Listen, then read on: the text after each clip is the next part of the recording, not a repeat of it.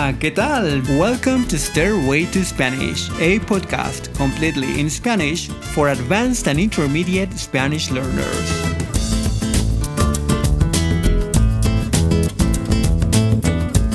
En el episodio de hoy quiero hablarte de otro aspecto de México. Me gustaría mostrarte cómo ha cambiado la vida de los pueblos más afectados por la pandemia de coronavirus historias que muchas veces no escuchamos.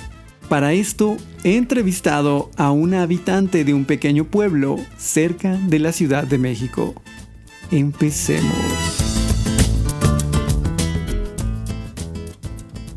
En todo el mundo, la pandemia ha cambiado la vida de muchas personas. Las personas de cada país la han vivido un poco diferente dependiendo de sus propias condiciones. Afortunadamente, a algunos no les ha afectado tanto, pero otras personas la han vivido muy de cerca. Hoy te traigo la historia de Doña Sara, residente de un pequeño pueblo de 5.000 habitantes cerca de la Ciudad de México. Un pueblo como muchos en la República Mexicana, y una historia que probablemente se replica en muchas comunidades. ¿Cómo se enteró por primera vez de la existencia de este virus? ¿Alguien le dijo o lo escuchó en las noticias? Pues me habló mi hija por teléfono y me dijo que tuviera mucho cuidado y que me pusiera cubreboca porque estaba un virus que estaba afectando a las personas. Nunca pensé que fuera a ser tan malo esto. La verdad, yo pensé que esto se iba a pasar pronto.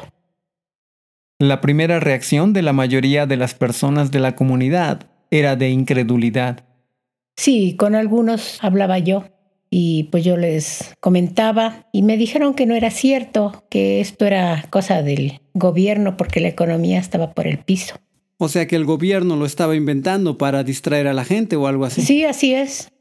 Desafortunadamente para la señora Sara, las cosas rápidamente empezaron a cambiar, cambiando su perspectiva inicial. Después de que me dijo mi hija, como a los 20 días murió una pareja, que era un matrimonio. Murieron de esta enfermedad. Y bueno, pues lo llevaron a internar a, al hospital. Y bueno, pues ellos murieron. Murió uno el lunes y el otro murió el viernes. Lo único que trajeron fueron sus cenizas. ¿Usted los conocía? Sí, eran mis amistades. Lentamente las cosas se volvían más serias y el infortunio tocaba a la puerta de más y más personas. A los 15 días murió otra persona y luego a los 8 días murió otra y así ya fueron muriendo. Y bueno, pues entonces, pues ya, ¿qué podía uno pensar sino que pues las cosas estaban de veras terribles? ¿Cada cuánto tiempo morían personas? ¿O cada cuánto tiempo han estado muriendo personas en su comunidad? Cada semana muere uno, a veces han muerto dos. Hubieron veces que murieron hasta cuatro o cinco. Entonces, pues sí, ya yo veía que esto iba de cada día en peor. Poco a poco el avance de la enfermedad empezó a derrumbar esa incredulidad inicial y a hacer que la gente cambiara de actitud. Pues sí han cambiado, pero pues cambiaron un poco tarde. La verdad, cuando ya vieron que la verdad la gente se estaba muriendo, fue cuando ya empezaron a ponerse cubrebocas, a hacer un, cambio, como ya no salir mucho de su casa, también pues son comerciantes y también pues ya no hicieron tanto comercio. La situación se seguía complicando y la vida de la señora Sara cada vez se veía más afectada por lo que estaba sucediendo. Yo soy comerciante, y bueno, pues yo iba a comprar ropa al tianguis y la verdad es que pues ya no salí, ya no fui a comprar, ya les hablaba yo a mis a mis clientas por teléfono que pues me disculparan, pero ya no iba yo a trabajar porque las cosas estaban muy feas. Durante un año he vivido con pues con mis ahorritos que tuve y pues con la ayuda de mis hijos también. ¿Y usted ha visto cómo esto ha afectado a otras personas? Por ejemplo, a sus vecinos a sus conocidos. Es decir, cómo esto ha afectado la vida del pueblo. Pues les ha afectado bastante porque ya no tienen, no tienen dinero, no tienen trabajo, Los que son comerciantes no pueden salir a vender y bueno, pues económicamente les ha afectado bastante porque no hay recursos, no hay nada. Conforme seguía pasando el tiempo, las consecuencias cada vez eran más cercanas, cada vez más personales. He perdido también una gran amistad que, pues ella vendía tacos y la verdad yo siempre le decía que ella se cuidara y que se cuidara siempre le decía, pero pues no le quedaba otra más que pues vender para obtener dinero, pero la señora, que fue mi gran amistad, murió. A pesar de lo que sucedía a su alrededor, de los problemas en los que se encontraba, nada podía prepararla para el giro que darían los acontecimientos. Uno de sus hijos trabajaba en el sistema de salud. Y tengo un hijo que es doctor, una nieta que es doctora y una nuera que es doctora. A finales de 2020 recibió la llamada de su hijo con algunas peticiones que le parecieron muy extrañas. Y me empezó a hablar de que por favor le vendiera yo su casa que, que tiene, que era para su hijo y para sus hijas. Y me dijo que me cuidara mucho. Por favor, mamá, cuídate mucho y que se cuiden mis hermanos. Y yo le dije, ay hijo, me dices las cosas como si ya te fueras a morir. Durante los siguientes días no escuchó nada de él y no podía contactarlo. Tenía el alma en un hilo y esperaba lo peor. No podía yo contactar a mi hijo.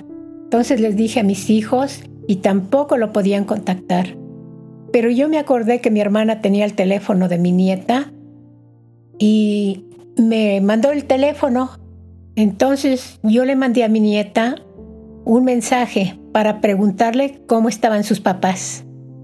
Y la respuesta fue, mi madre está bien. Finalmente ha salido del hospital. Empezó a hacerle más preguntas y los detalles empezaron a salir a la luz. Estaba trabajando en el hospital de COVID y ella ya se infectó. Ella estuvo muy grave y tuvieron que internarla. Y bueno, pues tuvieron que entubarla.